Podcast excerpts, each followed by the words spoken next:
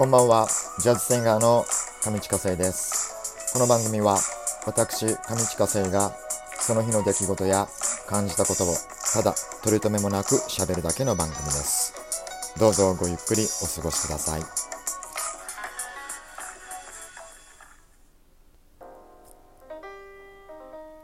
えー8月5日の水曜日、えー大人のほうれん草上地下生です。えー何やら巷ではですねあのうがい薬の話題が盛んなようでして、えーコロナに効くということでまたあのトイレットペーパーみたいに売り切れが続出続出しているような、えーそんな話題を目にしてですね。でちょっと興味本位でいくつかこういろいろツイートなツイートなり、えー見てみたらですねえいくつか、えー、と興味深い、えーえー話題があってですね。一つはあのうがい薬の、あのこのような今回みたいなケースはですねあの以前あの福島の原発事故の時にもあの放射能にうがい薬が効くっていう噂が広まったんですよねみたいなツイートがあってああそういえばあったなーっていうのがあのありましたよね。なんかあのあれはどなんだっけ用土の成分がっていうのが多分今回もなんか同じようなことを歌ってるんじゃないかなと思うんですけどもなんかねまた再びっていうような感じの、えー今回の話題なんですがやっぱりあの消毒という言葉に人間は何かしら救いを求めてるのかなというのも感じますね。またあのそのうがい薬っていうのが昔からあるものでやっぱ昔からあるものは一番信用できるという考えも根底にあったりということでやっぱり安心したいという気持ちの表れからこういったようなまあデマまではいかないとは思うんですけどもあの急なあのそういった噂が広まったりとかするんだろうなというふうにも感じます。えーまたあるツイートを見てみるとですねあのワイドショーで取り上げてあの取り上げられて広まったっていうことでワイドショーの影響力があるということはそれは違くって何て言うんだろうな、えっと、ワイドショーを好んで見る人たちがあの勝手に行動して、えー煽っているっていうそれだけで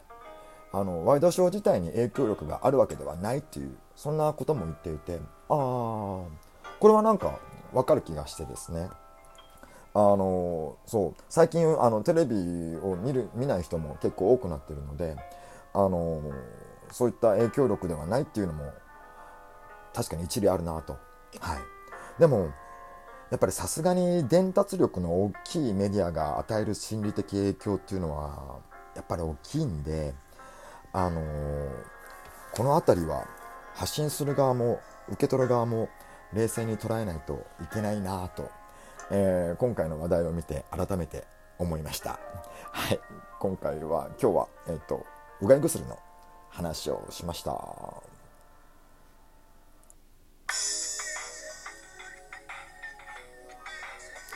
さあ、えーこの時間を使いまして、えー僕が日頃行っております、えーライブのインフォメーションをお送りしようと思います。えー曲をですね、変えてみました。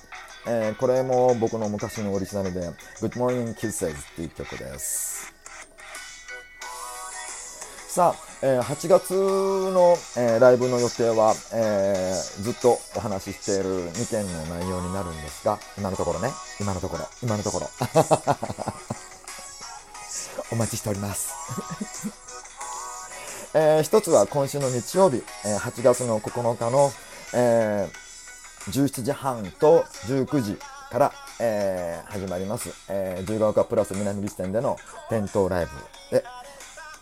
あります。えっ、と、天気はもうね、あの、つい1、2週間ぐらい前に、あの、つぶやいていたこととは全く、あの、逆で、いい天気ですね。いい天気なので逆にあの熱中症とか、えー気になる、えー頃でもあるんですけども、まあ、一応夕暮れ時なので、あのーこうカンカン照りの中で、あのやるっていうわけでもないので、あのまあ、大丈夫だなと思いますんでよかったら皆さん遊びにいらしてください。えー、あともう一つは、えー、8月の15日の第3土曜日、えー、蒲田のユーシティ蒲田さん、えー、黒湯の銭湯ですね、えー、そちらの3階の、えー、っっと、なんだっけ、えー、っと、なんだっけ、えー、っと、ホール名忘れちゃった。なんかね、YC、YCK だ。YCK ホール。YCK ホールの 3, あの3階の YCK ホールで行います。えー、こちらは、えーと、昼の部が、えー、15時で、夜の部は19時の、えー、2ステージを行いますので、こちらもぜひぜひ皆さん、あの、温泉でゆっくり、えー、過ごして、えー、聞きに来てください。お待ちしております。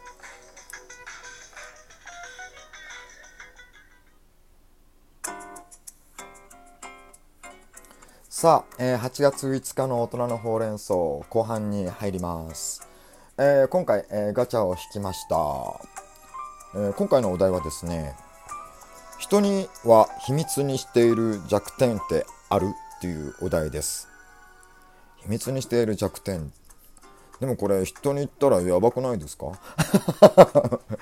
やばいじゃないですか。何がどう攻撃されるかわかんないからあの本当に秘密にしている弱点は言いません。まあでもあのかろうじて言えるというかもともと弱点というものはあるんですけどえっとお酒なんですよ。僕ねお酒弱いんですよ。あの弱いっていうまあ弱いんだろうな。飲めないっていうわけではないんですけどあの飲めることは飲めるんですけどあのえっと飲まない方がいいと、えー、言った方が いいと思います。まあ、これはあの知らんとかあのこう酒癖が悪くて暴れたりとかそういったことではなくってあの酔っ払い方はあの非常にあの和やかな穏やかなあの明るい感じらしいんですけどもまあ記憶をなくしたりとかもするのでえっ、と、またですね、あのとにかく、あの、体調を崩しちゃうんですよね。あのゲロを吐きまくるとか、そういうようなものでも、もうそういうのもあったりとかもするかな。でもね、あのよくやるのは、その翌日から体調を崩して寝込んじゃったりとか、あと、あのトイレでそのままそっとして 運ばれたりとかですねでなんかそれで割り酔いしてでまたあのどっかにこうぶつけてあの血だらけになったりとか。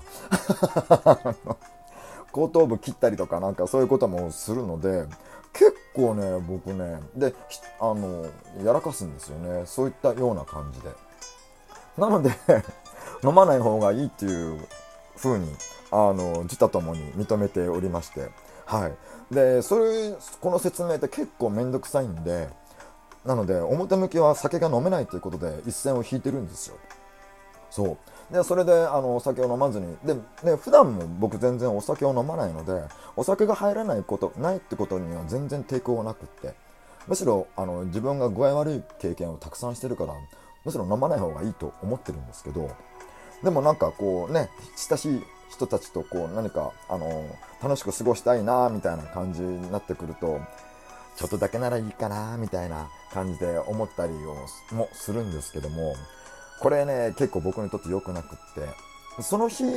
だけとかだったらいいんですけどそっからこうね